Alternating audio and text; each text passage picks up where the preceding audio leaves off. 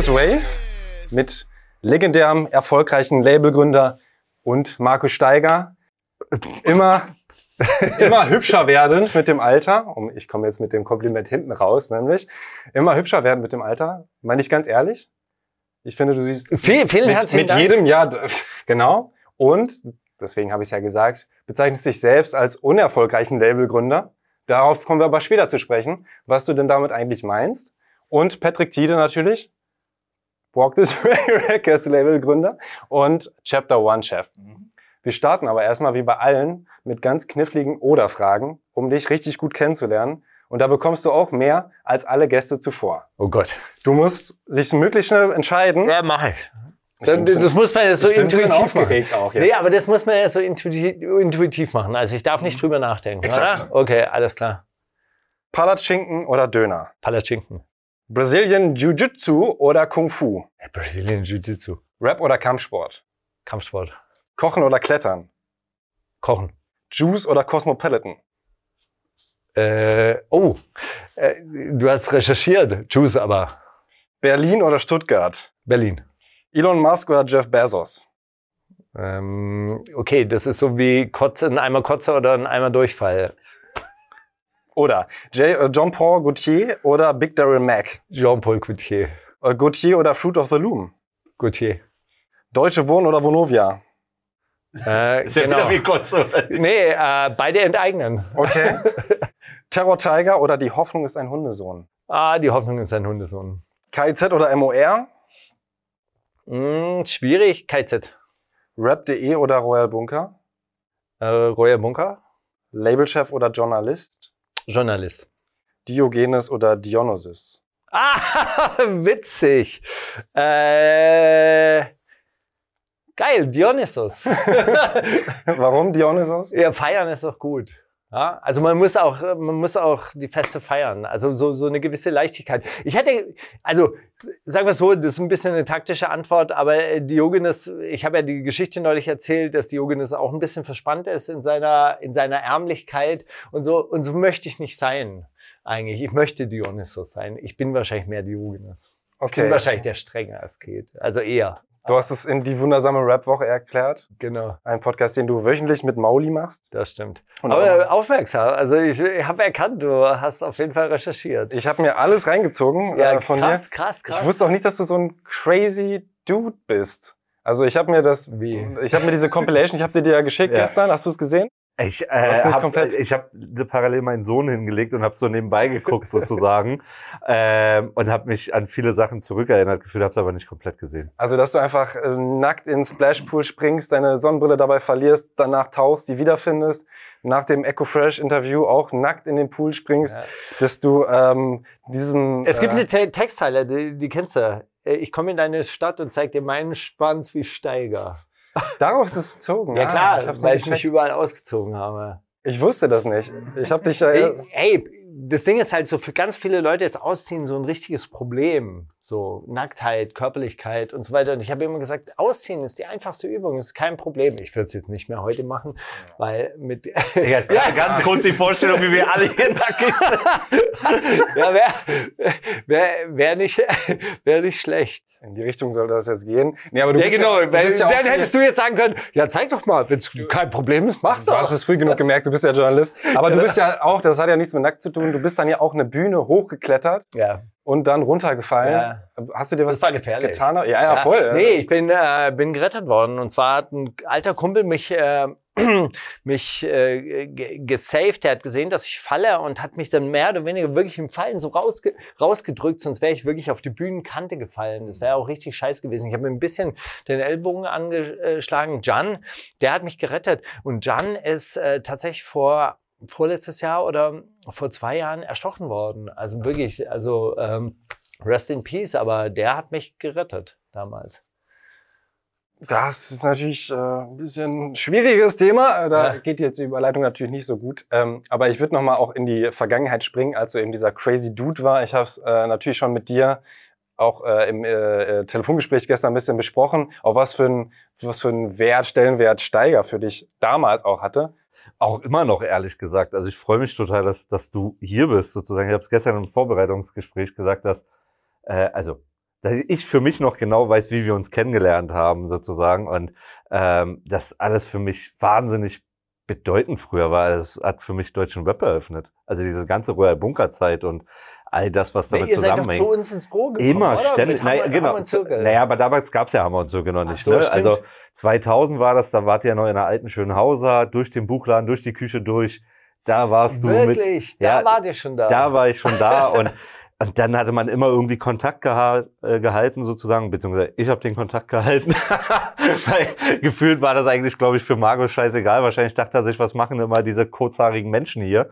Aber ähm, ja, Nö, aber ich fand euch dann schon wirklich sehr nett und äh, ich, ich weiß das natürlich auch. Also, nee, ich habe mich schon auch immer gefreut, wenn die äh, beiden dann vorbeigekommen sind. Und ähm, ich weiß ja auch, wie, wie äh, das teilweise von außen gewirkt haben muss. Also für uns war das ja, ey, wir gehen in, also wir gehen in diesen Royal Bunker, wir gehen in dieses Büro, ich muss da Buchhaltung machen, was ich nicht besonders gerne und auch nicht besonders gut gemacht habe. Deshalb auch nicht so wahnsinnig erfolgreich, wirtschaftlich erfolgreich. Ähm, und ähm, für uns war das eine normale Arbeitswelt oder so eine Art Jugendhaus und dann äh, äh, auf, der, auf der Couch ins Studio und so weiter und so fort. Und dann kamen ja schon diese ganzen anderen Leute, die uns nur von außen kannten und für diese, für die dieses Royal Bunker Voll. wahrscheinlich auch so eine, wow, was passiert da in diesem Keller? Und wir hatten einmal einen, der, der war auch, mm, der, der war wahrscheinlich auch psychisch ein bisschen angeschlagen, aber der kam da rein und stand dann da. Endlich. Endlich. Ich hab's geschafft. So. Und für den war das natürlich ein Universum. So der, der, also wir waren ja auch eine Projektionsfläche für Träume wahrscheinlich dann auch. total. Also wir haben uns ja damals auch immer erhofft. Es war damals der große Traum bei euch irgendwie zu landen. Und ich weiß noch, du hast mal zu uns gesagt, hey, ihr seid so nett, ich würde euch so gerne sein, aber ich finde eure Musik so scheiße. Und das war dann so, es war aber auch noch vor Hammer und Zirkel und dann haben wir irgendwann Hagen kennengelernt, ne, und haben dann, dann irgendwann bei Platten bei Ost angedockt sozusagen. Aber das war damals Wahnsinn. Das hat viel beeinflusst. Absolut. Warum hast du den Royal Bunker überhaupt gestartet? Also vorher gab es ja noch ein anderes Label, das hat nicht so ganz funktioniert, Mikrokosmos. Nee, Mikrokosmos hat funktioniert. Es gab Also nur zwischen euch hat es nicht funktioniert, meine ich. Ja, genau. Das war so ein gemeinschaftliches Projekt. Da mit aber schon MK1 und so äh, haben wir das, haben wir das zusammen gemacht. Ich weiß gar nicht. Äh, äh, Hülse war noch da, dabei von MK2, der damals für MK2 geschrieben hat und so. Es war ein lockerer Zusammenschluss. Aber äh, entstanden ist die Idee eigentlich daraus, dass in Berlin ein Label gefehlt hat. Das kann man sich heute ja gar nicht vorstellen, dass in Berlin keine Labelstruktur war. Es war keine Plattenindustrie, es war keine Musikindustrie da. Und deshalb haben wir gesagt, okay, dann machen wir eine Plattenfirma. Und es gab immer wieder so Typen, die dann so Geschichten erzählt haben, ja, dann machen wir Platten und dies und jenes und machen CDs und äh, äh, gehen dann durch die Decke und das machen wir dann mit dem großen Vertrieb und ich spreche mit Sony und so weiter und so fort. Und diese ganzen hochtrabenden Projekte sind mehr oder weniger alle baden gegangen. Und dann haben wir halt gesagt, ich habe dann äh, aus Punk-Zeiten Auserzählungen gehört, naja gut, man kann ja auch ein Tape-Label machen. Na? Und äh, da, da, da ging das da natürlich damals auch das eine, eine ging ins andere über. Die DJs haben damals wirklich Tapes gemacht, Mixtapes gemacht. Die wussten, wo man Tapes kopieren lassen kann. Äh, dann sind wir dorthin gegangen im Kassetten-Copy-Service in der Klugstraße und haben dann die 100er Auflage gemacht und haben dann einfach gesagt, okay, wir machen jetzt mit den Leuten, die hier in unserem Umfeld sind und die niemand signen würde. Ja, alle haben gesagt, Savasch, das Dreck, Funkfüchse, Dreck, oh, da wollen wir nichts damit zu tun haben. Oder Hagen, der war auf dem ersten Berlin Nummer 1, Volume 1 Tape, war, Analpha- war der sogar drauf, nicht als Analphabeten, sondern da war als Gorilla drauf, glaube ich. krass. Oder hat er nicht noch einen anderen Namen gehabt? Nee, es war eigentlich immer Analphabeten und dann Joella, glaube ich. Und davor? Boah, das weiß ich nicht. Egal, auf jeden Fall Hagen war mit drauf auf diesem Tape auch und so. Und, und, und von Berliner Rap wollte eigentlich niemand was wissen. Und dann haben wir gesagt, scheiß was drauf, wir machen das als Tape. Das war so quasi die Idee, die ich hatte aus dem Punk heraus, kombiniert mit diesen DJ-Mixtapes. Und dann hat man das einfach gemacht, Einfach, Ja. weil du es machen wolltest oder weil was es gefehlt hat. Einfach im Endeffekt, es hat gefehlt. Also so, so macht man ja viele Sachen. Ja? Etwas gibt es nicht, dann mache ich es halt selber. Und ähm, aus dem Punk-Bereich, was hast du denn da mitgenommen direkt? Also, das ist so deine, deine erste Musikrichtung oder warum Nee. erwähnst du das? Oder einfach nur nee, die, die deshalb, das war nur eine Erzählung, die ich gehört habe, so. dass es halt in den 80er Jahren auch Punk-Labels gegeben hat. Okay. Äh, Punk-Labels, die als Tapes, äh, die Alben auf Tapes veröffentlicht haben. Das war einfach nur eine Idee, die ich dann so quasi zusammengeführt habe. Weißt du, also, äh, also man existiert ja nicht aus einem luftleeren Raum und die Ideen kommen einem ja nicht irgendwie so, so wie Steve Jobs anscheinend als einsames Genie sitzt in der Höhle, ah ja, dann plötzlich iPhone. Nee, also auch Steve Jobs hat alle seine Ideen zusammengeklaut. Er ist ein guter Typ, der es zusammensetzen kann. Genau so habe ich es auch gemacht. Deutschrap Steve Jobs sitzt neben mir. Und du hast ja davor. Nee, bitte nicht. Ich hasse den Typen. Ach so, ja, Jeff der- Bezos, stimmt. Jeff Bezos, Elon Musk, Steve Jobs. Das Ah, sind alle die drei, cool. drei Heiligen, die müsste man eigentlich wirklich so verbrennen auf einem Scheiterhaufen.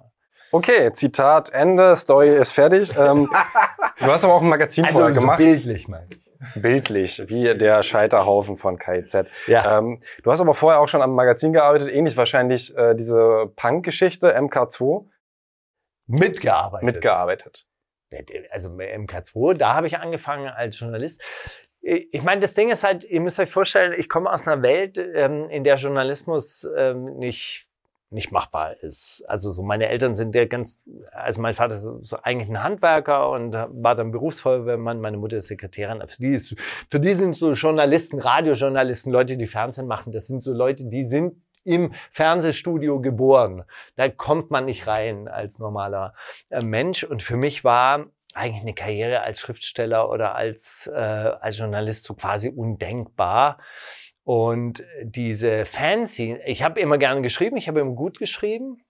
Also die Leute fanden, fanden das interessant, was ich geschrieben habe, oder auch schön, wie ich es geschrieben habe.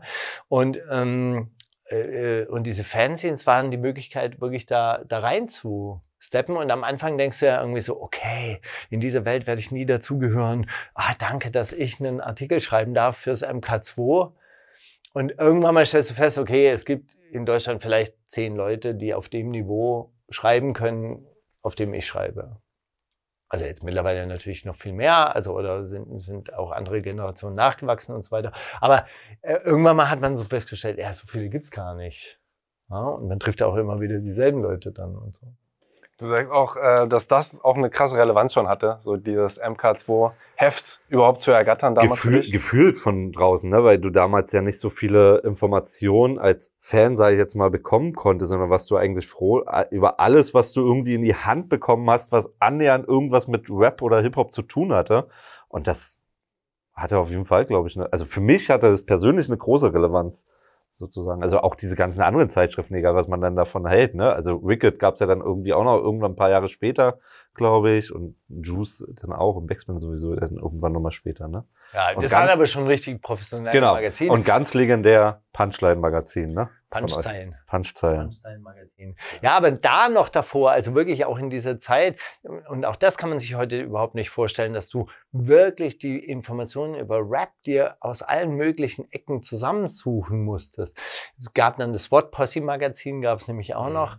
Und äh, das war für mich, als ich in Berlin angekommen bin, wirklich wahnsinnig wichtig, da ins New Noise zu gehen. Das war, glaube ich, damals auch in der Schönleinstraße. Und dann gab es da diese kleinen Fanzines. Und ich habe diese Fanzines immer nur dann in die Hände bekommen, wenn diese ganzen Jams schon vorbei waren, aber ich wusste, hey, hier passiert was. Und ab und zu mal hast du dann so einen Termin noch erwischt und so, ah, nächste Woche äh, irgendwo in einem Abbruch, Abbruch, Abbruchhaus findet dann die nächste DJ Hype legt auf Party statt und so und dann ist man dahin und ich bin dahin als als Typ aus Stuttgart ja, keine Freunde. Ich stand dann da auch Abende alleine rum und, äh, und habe mir das so, so gegeben. Aber das war halt so diese, dieser Kontakt zu dieser Hip-Hop-Welt und dieser Hip-Hop-Szene.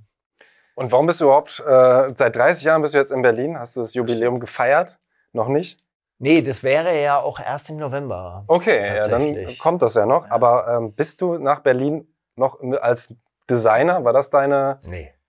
Nee. Nein, Designer, äh, also jetzt wirklich auf eine Modeschule zu gehen oder so, das, äh, das hatte ich, glaube ich, die Phase war mit 17, 18 dann schon irgendwie so erledigt. Ich wollte auf die Kunstakademie wollte ich gerne gehen. Da habe ich mich noch beworben, also auch während des Abiturs.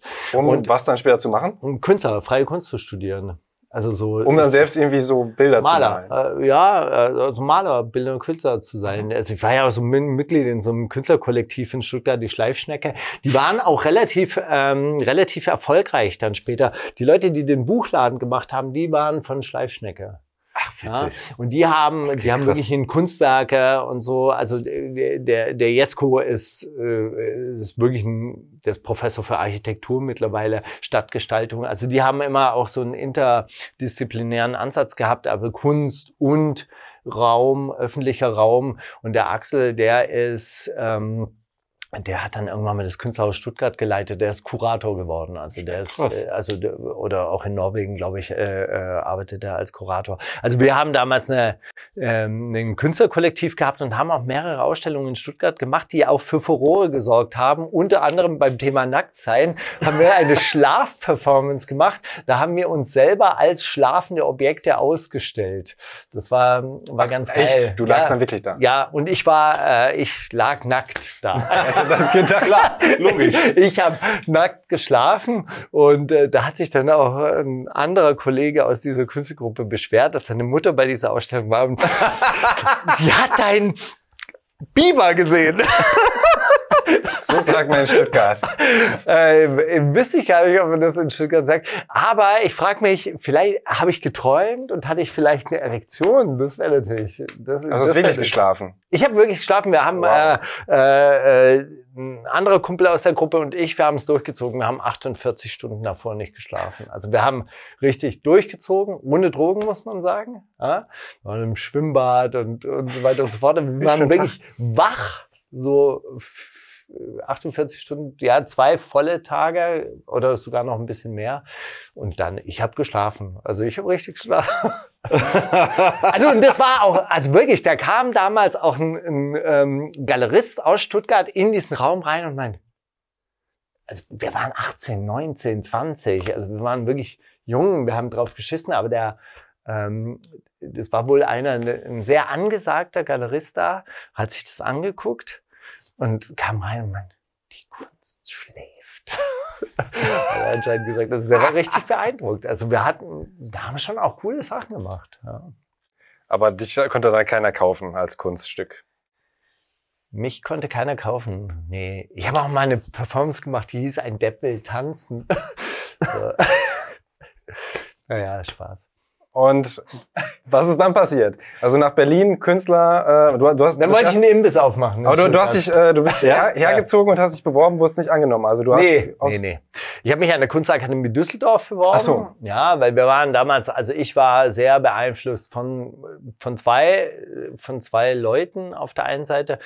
Äh, also auf der einen Seite Joseph Beuys, der war, war für mich so, so quasi so der, der universelle Künstler. Und dann Jean-Michel Basquiat, so ein äh, Maler aus New York, der mit Keith Harrings zusammengearbeitet hat und lange Zeit für Andy Warhol äh, Schützling war. Und Kennt so. auch durch Jay-Z und Genau. Kanye jetzt gut. Ja, ja, genau. Jean-Michel Basquiat ist allerdings gestorben, der war schwer drogenabhängig und so. Aber diese Art von Malerei, also dieses Kritzeln und, und gemischt mit Graffiti, Skizzenhafte und so weiter, das hat uns, glaube ich, schon auch sehr, sehr beeinflusst damals. Ja, aber ich war eher auch so immer, immer Performance-Artist. Also ich habe auch Lesungen gemacht und so. Damals hat dann Rainer Götz beim Ingeborg Bachmann Festival sich die Stirn aufgeschnitten mit einem mit einer Rasierklinge bei einer Lesung.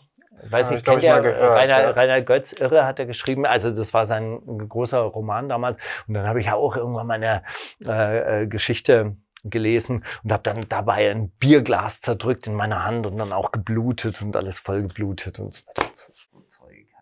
Okay, warum bist du jetzt nach Berlin gekommen? Das ist aber noch nicht beantwortet.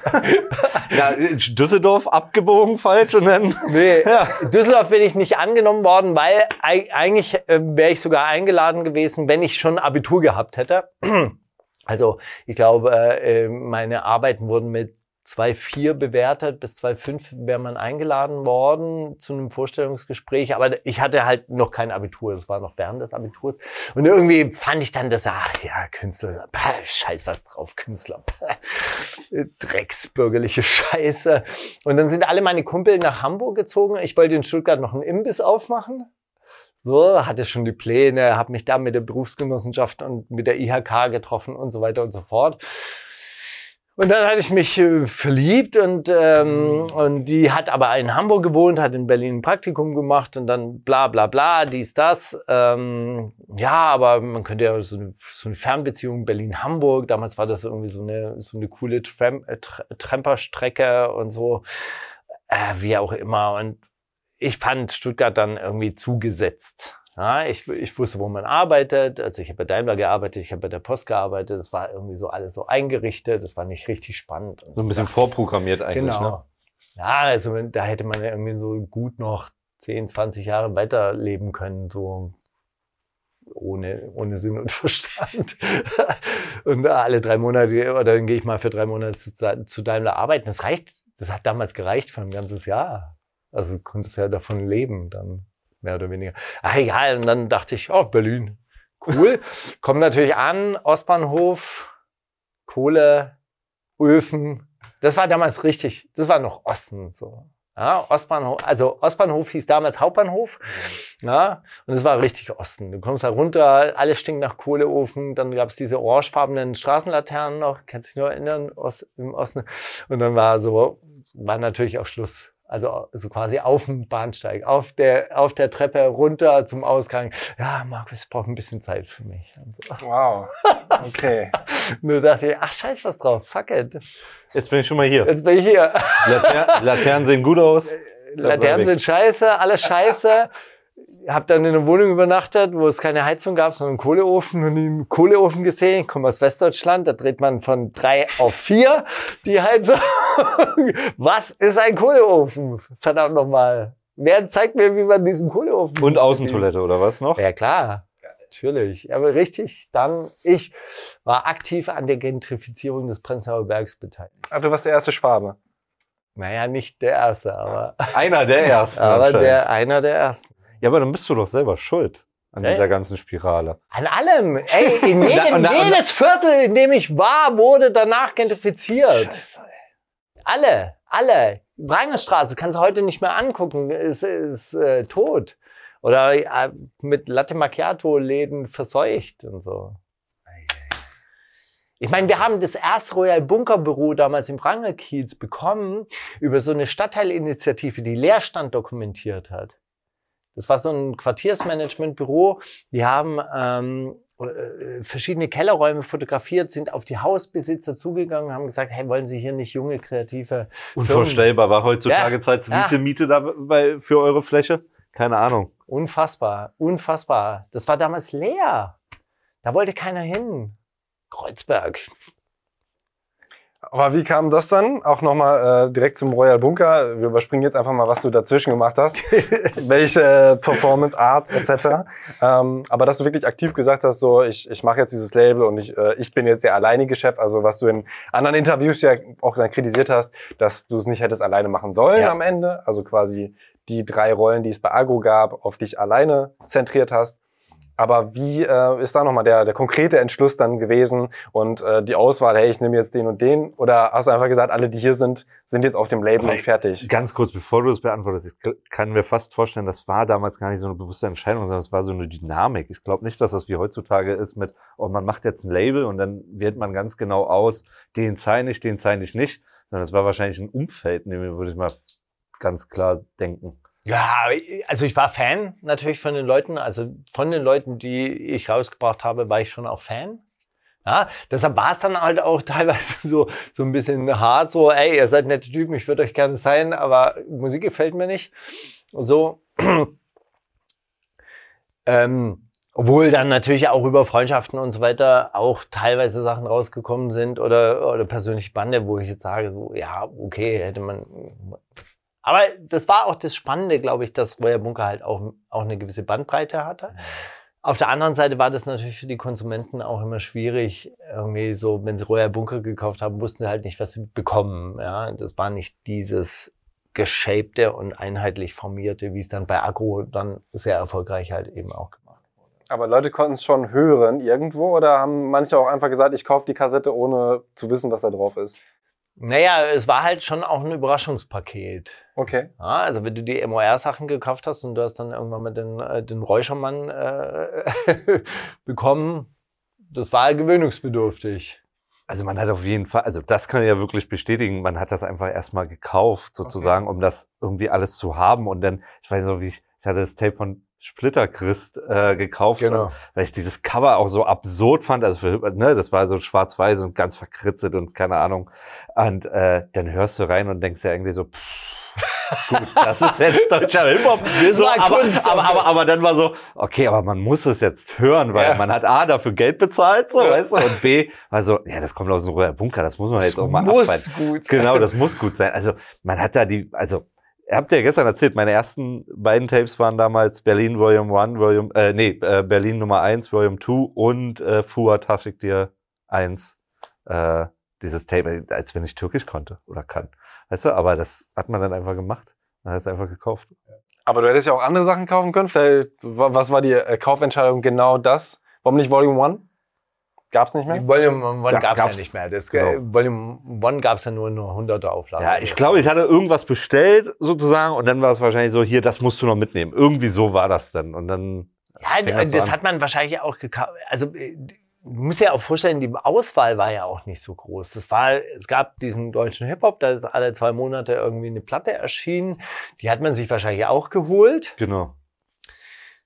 Dann gab es internationalen Hip-Hop und dann gab es halt deutschen Underground, der oder diesen Berliner Underground und das war halt eine, ein spezieller Vibe und dann hast du dir da wahrscheinlich alle Tapes geholt. Es gibt Voll. ja auch Leute, die die zeigen heute noch ihre Fotos, wo sie alle Tapes haben und das sind wirklich die unterschiedlichsten Sachen dabei. Also Maya Don kannst du nicht vergleichen mit Splitter Chris. Das ist nee. komplett eine andere andere Welt. Hast du das auf dem Schirm, Und das- Mayadon und so?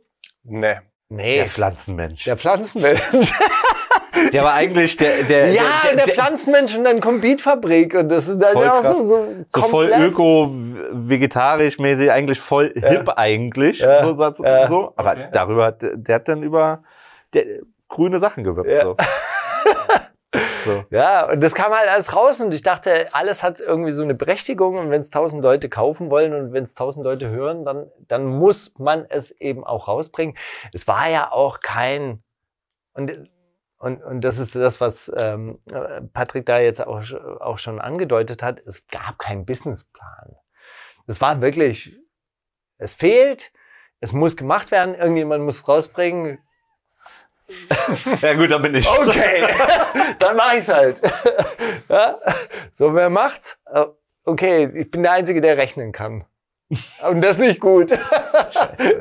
Und wie viel habt ihr rausgebracht? Grob? Also wie viele ähm, EPs? Wie, Jetzt- Ungefähr so, das, äh, das- Monatsrhythmus, ich glaube, also ich, glaube, Wochenrhythmus. ich glaube insgesamt 100. Also wir, wir hatten irgendwann mal eine, äh, eine Katalogzahl von 133. Aber das waren die oder so. einzigen, einigen, ein, also die Sachen, die euch gehört haben. Ihr hattet doch aber auch auf Kommission dann irgendwann Sachen, Ja, ne? wir Also, hatten dann noch so Kommissionssachen und so weiter. Aber klar, also jetzt, jetzt eigene, eigene Releases sind es wahrscheinlich so um die 150. ich habe gestern durch die Aber Recherche schon viel, oder? Das ist viel. Wir haben viel rausgebracht. Wir haben teilweise monatlich äh, veröffentlicht. Und das war auch, auch dann hinderlich, weil die Leute natürlich auch, also auch die Medien dann ein bisschen überfordert waren mit diesem Gemischtwarenladen, den sie da bekommen haben. Aber die Medien waren schon am Start? Um darüber zu berichten? Die Medien waren teilweise halt am Start wegen mir. So, das war auch, Der das, bekannte Performance Artist. ja genau, der junge Josef Beuys. nee, ähm, nee, weil ich halt das, ähm, weil ich halt, also da, da gab es auch immer wieder Konflikte halt auch mit den Künstlern, die sich zurückgesetzt gefühlt haben. Ich habe immer so argumentiert, naja, guck mal, ich, ich nehme euch äh, nichts weg, ich dränge mich da nicht in den Vordergrund, aber ich war oft die Person, die medial interessant für bestimmte ähm, Formate war, weil ich halt laut war, weil ich gesprochen habe, weil ich das gemacht habe. Und es gab halt eben auch Künstler, die hätten, wären schon gerne auch im Rampenlicht gestanden, aber hatten kein, die hatten keinen Bock da drauf. Schon damals nicht? Ja. Das wäre ja interessant. Also heutzutage denkt man sich ja immer, gut, viele Künstler haben auch auf gewisse Promo- oder ähm, Mediensachen keinen Nee, Bock. die, die, die wollten, nicht, die hatten da, da dran keinen Spaß. Und das ist halt auch so, so das,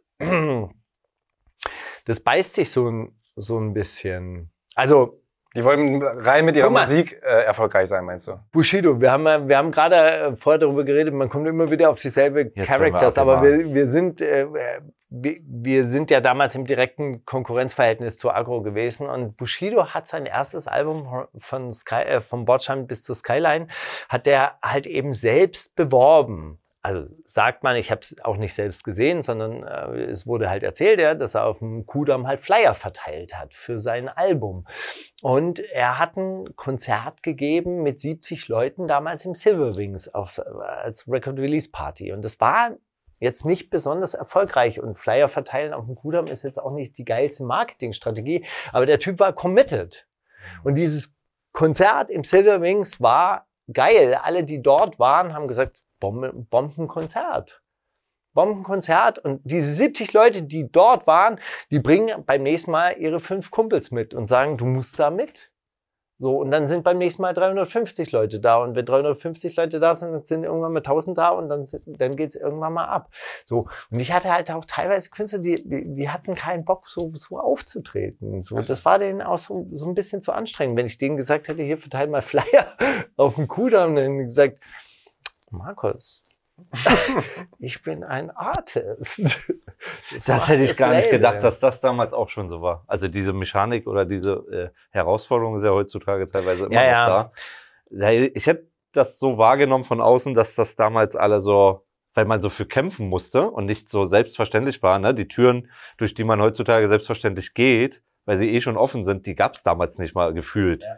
So, ne? Deswegen hätte ich jetzt eher gedacht, dass da jeder irgendwie für sich fightet und macht und tut. Also es gab schon so eine Art Wagenburg-Mentalität, die, die war schon da. Wir gegen den Rest der Welt und so und ähm, wir, wir gegen den Mainstream oder Underground gegen den Mainstream. Aber sowas wird dann schwierig, wenn ein bisschen Geld reinkommt und dieses Geld sich dann unter äh, ähm, ungleichmäßig verteilt. Und das war ja dann auch das Problem irgendwie. Savage ist ja dann durchgestartet und die anderen haben gesehen, na, das will ich auch.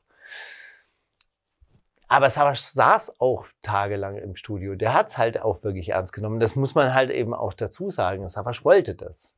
Savage wollte dieser Star sein, den, der, der, der er nicht ganz geworden ist, aber der wollte, der wollte diese Karriere haben. Ja? Und die anderen hatten halt nicht so Bock ins Studio zu gehen. Die, für die war Rappen dann anstrengend. Meine, ja, die Künstler, die haben mir dann erzählt, ich habe mir den Arsch aufgerissen, ich habe tagelang gearbeitet, ich war jeden Tag im Studio. Und ich stehe so am Telefon und denk mir, und, und sag's auch, sorry, Kollege, du bist Rapper. Wenn du nicht im Studio bist, wenn du nicht rappst, dann bist du kein Rapper. So, Rapper ist keine Berufsbezeichnung, die man, die man sich aufs Klingelschild schreibt, sondern Rapper bist du, wenn du rappst. So. Und sorry, dass ich dir deinen Traum finanziere. Trottel. Gestartet bist du ja 99 im Royal Bunker bis 2008. Wann war denn der Zeitpunkt, wo du dann eben nicht einfach alles rausgebracht hast, sondern die Leute schon so ein bisschen abwimmeln musstest und dann doch äh, auch hart sagen musstest, nee, das ist jetzt nicht gut genug oder ich sehe jetzt nicht die Star-Qualitäten in dir. Bei uns war es 2004. Okay.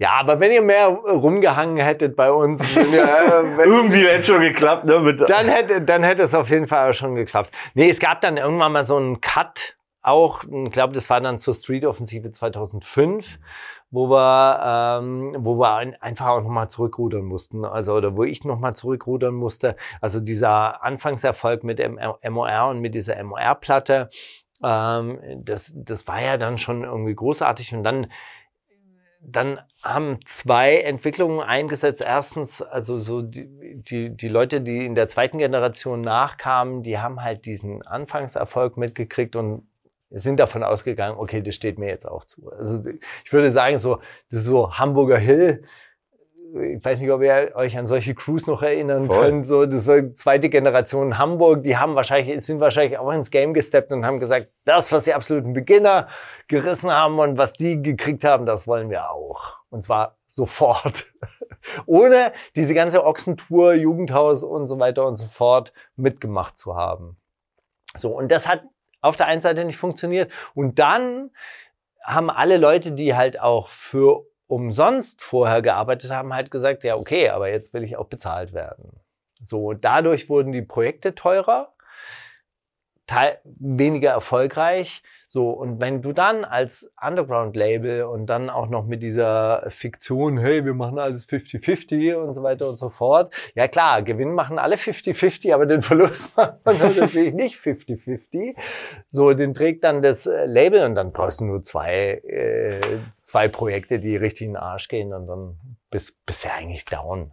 So, also ich war eigentlich dann komplett äh, komplett am struggeln die ganze Zeit und haben wir, haben wir gesagt, okay, was war unsere Stärke? Unsere Stärke war irgendwie diese Tapes rauszuhauen, irgendwie so quasi Promo zu machen mit einem, also Promo-Kassetten, Promo-Tapes rauszuhauen, aber da noch ein bisschen was zu verdienen. Dann haben wir noch diese Tape-Offensive da gestartet und da sind ja dann mega Leute draus entstanden.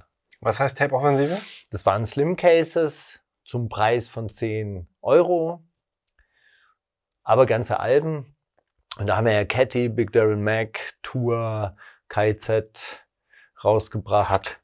Hack, naja gut. Stimmt, Hack. Das auch noch, ja.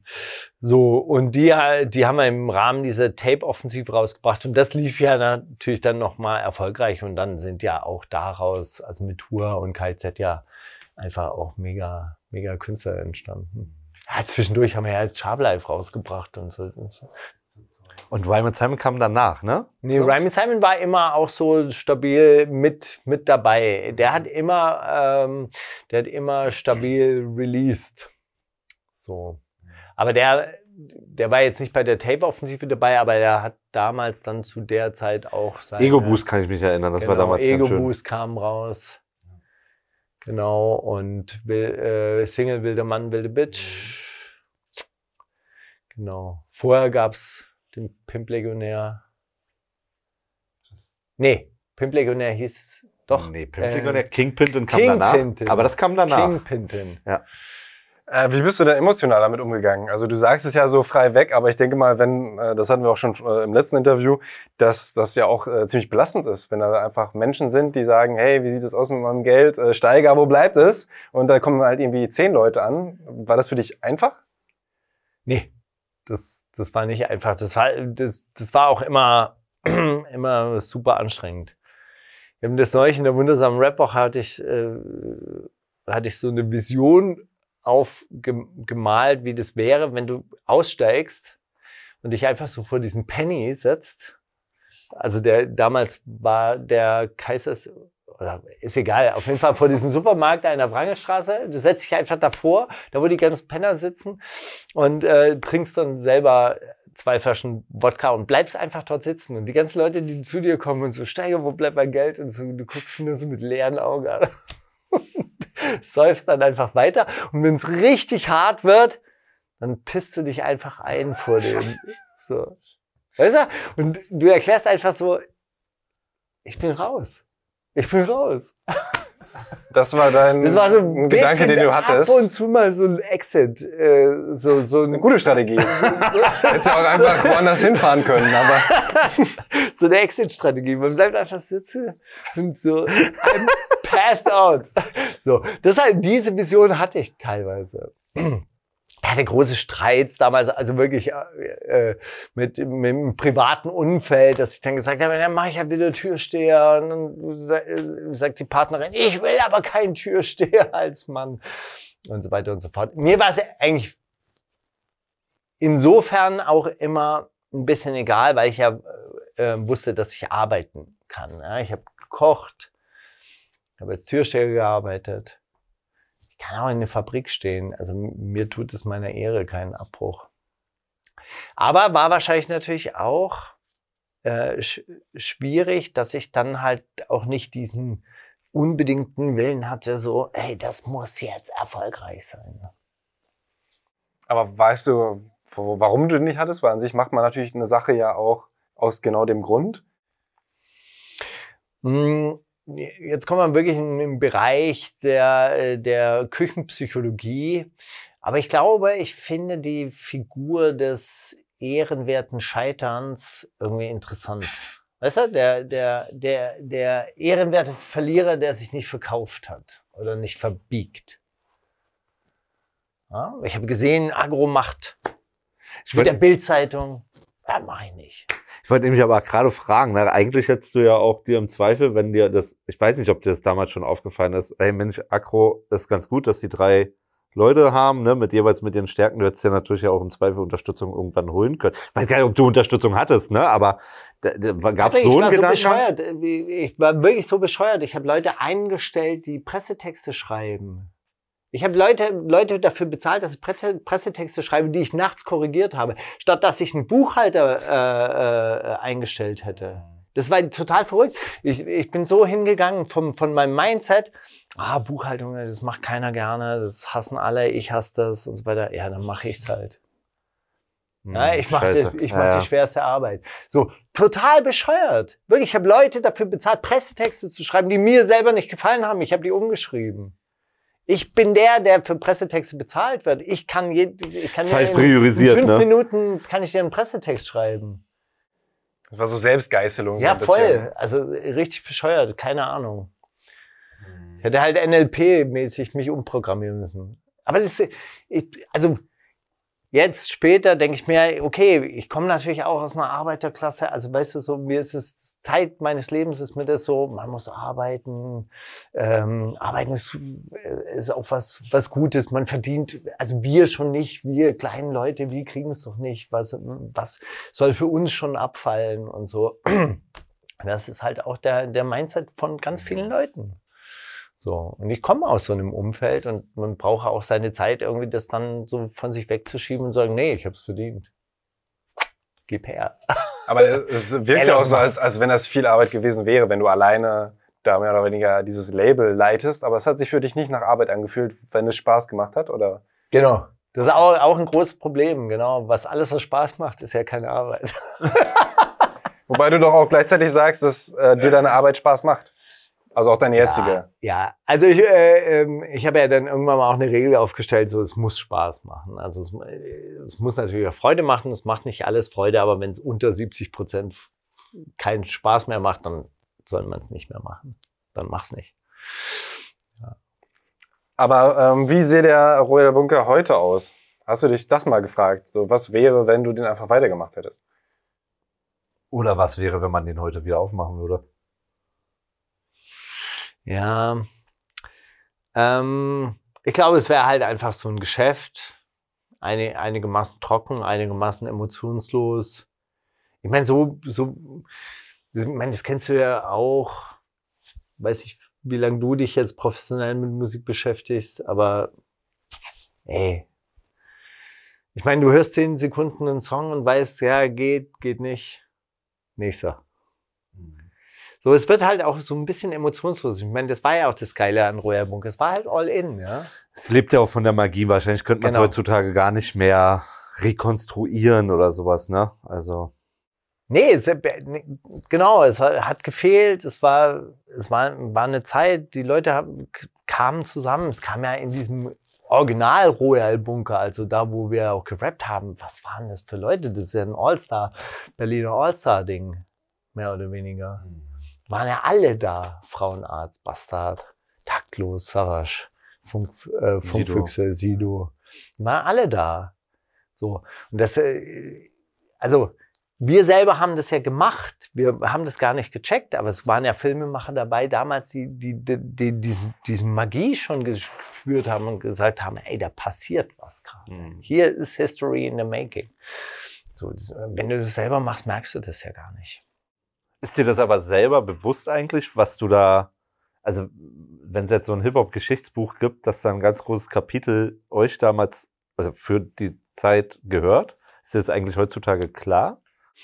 Also ich würde es jetzt mal so richtig soziologisch aussprechen. Also das, was wir an finanziellem Erfolg nicht, nicht geschafft haben, haben wir an kulturellem Mhm. Erfolg geschafft. Also wir haben ja kulturelles Kapital. Alles, was ich heute mache, ist aus dieser Zeit. Warum ihr überhaupt mit mir redet, ist aus dieser Zeit, weil ihr irgendwie denkt, ey, der Typ ist wichtig, der hat mal in einer gewissen Zeit was gemacht. Ich würde sagen, ich war zufällig dort.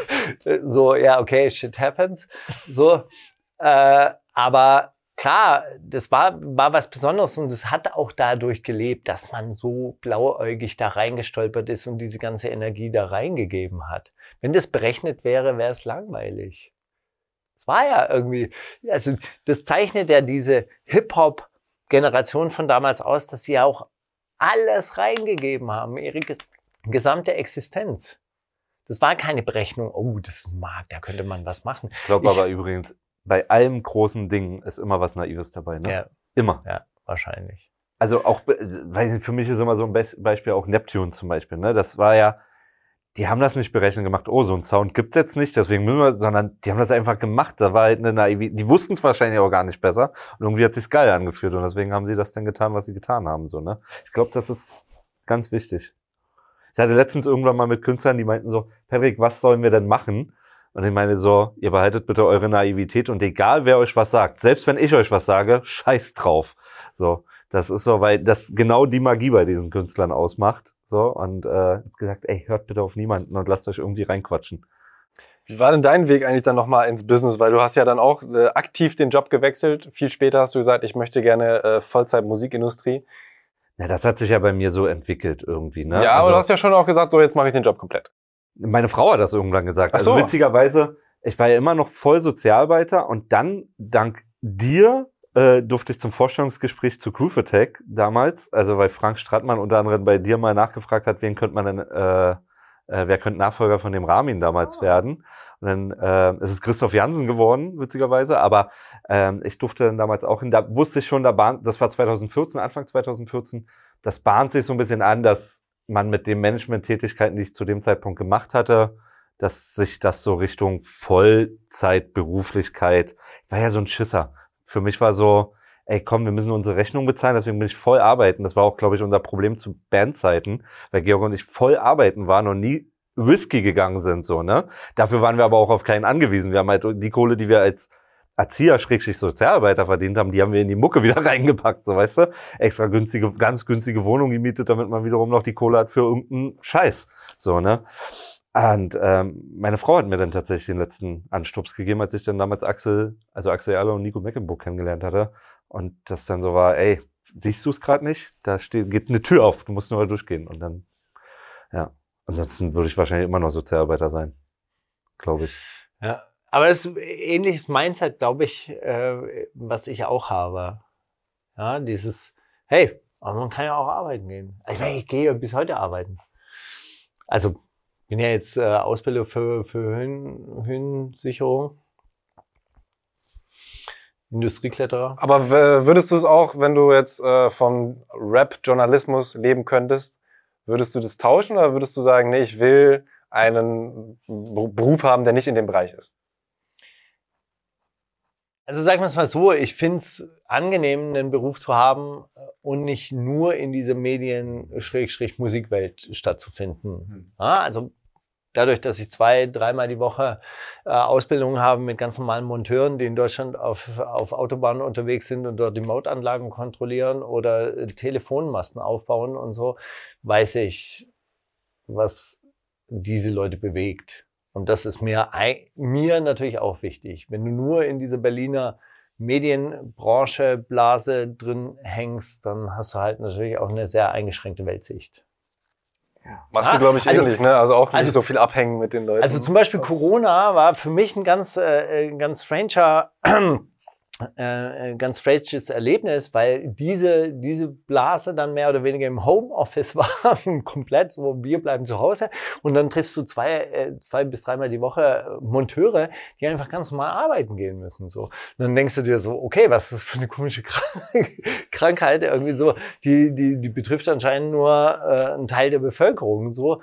Also das, das auch, auch wirklich zu spüren und zu erleben und da direkten Kontakt zu haben, das ist schon ganz gut. So. Ich finde es auch super wichtig. Also wirklich, bin da auch, achte da sehr drauf, da so ein Gleichgewicht zu haben und nicht nur in dieser Musikindustrie-Bubble irgendwie rumzuhängen so und dieses gegenseitige, ständige sich abfeiern, obwohl man Scheiß geleistet hat. Ich könnte eigentlich regelmäßig kotzen. Oh, jetzt wird's aber ein bisschen Nee, doch. kritisch. Natürlich ist auch, Doch. Kunst ist schon auch wichtig. Doch, aber dieses, ach nee, ich, vielleicht ist es auch zu sehr übertrieben, aber dieses so, eigentlich hat man gar nichts so richtig geleistet und man war irgendwie dabei und war so, weißt du, man hat so, ist zufällig durch den Raum gelaufen und behauptet man war bei den großen Sachen dabei. Das finde ich so ein bisschen echt nervig. Also ich habe neulich Leute kennengelernt, die arbeiten in Hochregallagern für Fleisch, die auf minus 20 Grad runtergekühlt sind.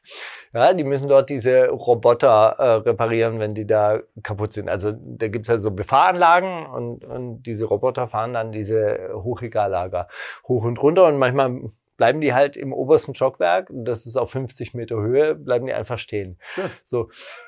In diesen, also die sind sauerstoffreduziert, diese, diese Hochregallager, sie sind auf 20 ähm, Grad runtergekühlt, extrem trockene Luft. Und normalerweise darfst du da eigentlich nur eine halbe Stunde drin stehen.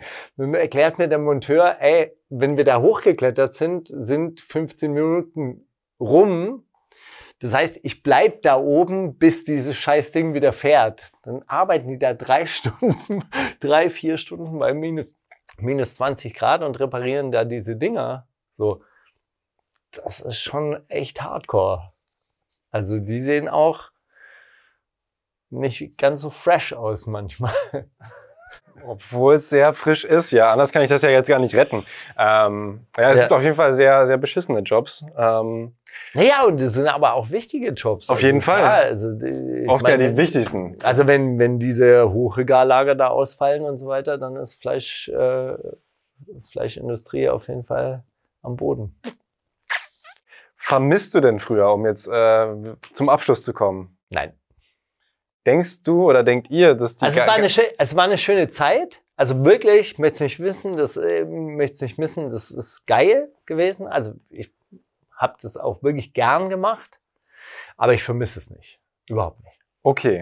Und ähm, glaubt ihr, dass die geilste Zeit eures Lebens schon hinter euch liegt? Nein. Definitiv vor mir. Das finde ich interessant, aber hast du nicht vorhin, also hast du ein Problem mit dem Alter? Nein. Okay, krass. Überhaupt nicht. Also ich habe kein Problem mit äh, Altern. Ich hoffe halt natürlich, dass ich äh, lange aktiv sein kann. Tu auch ein bisschen was dafür, aber klar, Hüfte tut weh, Knie tut weh. so das, äh, das äh, bleibt nicht aus, aber ich versuche natürlich, mich gut zu ernähren, äh, keine Drogen zu nehmen. Äh, trink manchmal ein bisschen zu viel und trinke auch gerne.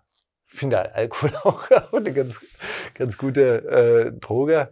Und dann äh, Sport, Dehnungsübungen. Bald wieder Wettkampf. Ähm, dann vielleicht noch zum Abschluss, aber warum ähm, findest du dieses Rap-Ding, sage ich jetzt einfach mal, so lange so spannend? Weil ich glaube, da gibt es ganz viele, die da tatsächlich sagen, ah, ich fand das 10 Jahre cool, 20 Jahre cool, aber nicht so lange wie du. Und dann auch wundersame Rap-Woche, wo du dich ja sogar wöchentlich, auch teilweise ja mit Gossip beschäftigst, wo äh, sich, glaube ich, viele vorstellen können, warum gibt er sich das eigentlich noch? Oder wie, wie kann er so lange diese Leidenschaft dafür behalten? Also es gibt so, so mehrere Ebenen. Also erstens ist das für mich natürlich immer noch so ein geiler Seismograph von dieser Gesellschaft. Also alles, was in dieser Gesellschaft diskutiert wird, taucht auch früher oder später im Rap oder in Rap-Videos auch auf. Ähm, auch alles, was so an falscher Ideologie im, im Raum steht, also gerade diese Selbstoptimierungsgeschichte, die in den letzten Jahren immer wichtiger geworden ist, total, total faszinierend, dass das im Rap so cartoonhaft mehr oder weniger dann auch auftaucht. So, äh, und dann gibt's was ganz Philosophisches. Es ist eine super primitive Art, ähm, eigentlich Musik zu machen. Es ist ein Beat und eine Stimme. Es kann jeder zu jeder Zeit eigentlich machen. Und das ist äh, genial, dass da immer wieder auch was total Neues und Geniales entsteht. So, Was hast du ist- zuletzt richtig abgefeiert, Deutschrap? na, ist, schwier äh, ist schwierig, weil ähm, Also richtig, richtig abgefeiert, richtig gefallen hat mir zum Beispiel äh, so die neuen Sachen von Simba. Hm. Ja. Das, das, also auch die, dieses melodischere, wenn er da anfängt zu singen. So, das sind äh, so Sachen, die, die dann immer wieder rausstechen. Aber so richtig abfeiern, das, also da fällt mir die Antwort tatsächlich schwer. Also ich kann jetzt auch nicht sagen, so, ey, dass jetzt jedes Jahr da was brandneues ra rauskommt. Aber es gibt immer wieder halt Leute, wo, wo du auch merkst, da ist Feuer. Also Kolja Goldstein zum Beispiel, das, die, da hat man die ersten Sachen dann gehört und dachte so, okay, also hier hat einer wieder so, so ein Feuer. Also scheißegal, was der jetzt alles erzählt und ob das alles stimmt oder nicht. Aber diese Künstlerpersönlichkeit ist halt irgendwie krass und tritt krass in den Vordergrund.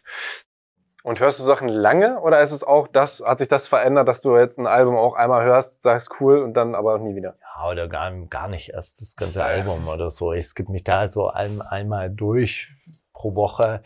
Die Sachen aus England finde ich zum Beispiel, also teilweise richtig fresh. So, da sind immer wieder so Leute dabei, die ich halt richtig geil finde. Aber ich kann jetzt auch nicht sagen, ey, ich bin da jetzt ganz tief drin in dieser Grime Daily Geschichte und höre mir das jetzt tagtäglich an. Mhm. Ich suche es ein bisschen raus für die, für die Sendung. Es hat schon einen sehr professionellen Touch, auch teilweise bei mir. Und was ist äh, vielleicht noch abschließend das äh, Format, was du dir wünschst? Also Bunker Talk hast du ja auch gestartet, du hast geschrieben und so weiter. Hast du so ein Ding, wo du sagst, eigentlich wäre es am geilsten, wenn ich das und das im journalistischen Bereich noch machen könnte? Ähm, ich glaube, ich würde sogar, äh, also gerade ganz gerne im ähm, gesellschaftlich politischen Rahmen eigentlich mehr gute Gespräche führen.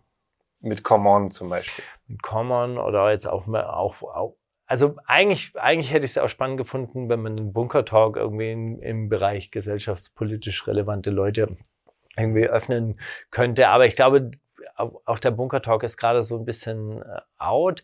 Ich überlege mir gerade neue neue Formate. Das eine, das eine ist irgendwie so, so, so ein Erklärformat. Also das ist etwas, was ich eigentlich gar nicht so richtig schön finde, weil ich finde es blöd, wenn eine Person vor der Kamera sitzt und ich erkläre euch die Welt. Aber die Leute mögen sowas ganz gerne.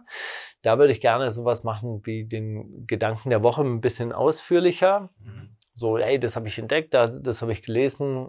Äh, das könnte gerade eine Orientierung sein in diesen schwierigen Zeiten. Also wir leben ja auch wirklich in verrückten Zeiten und alle, alle merken irgendwie so, okay, irgendwas stimmt hier nicht mehr so richtig.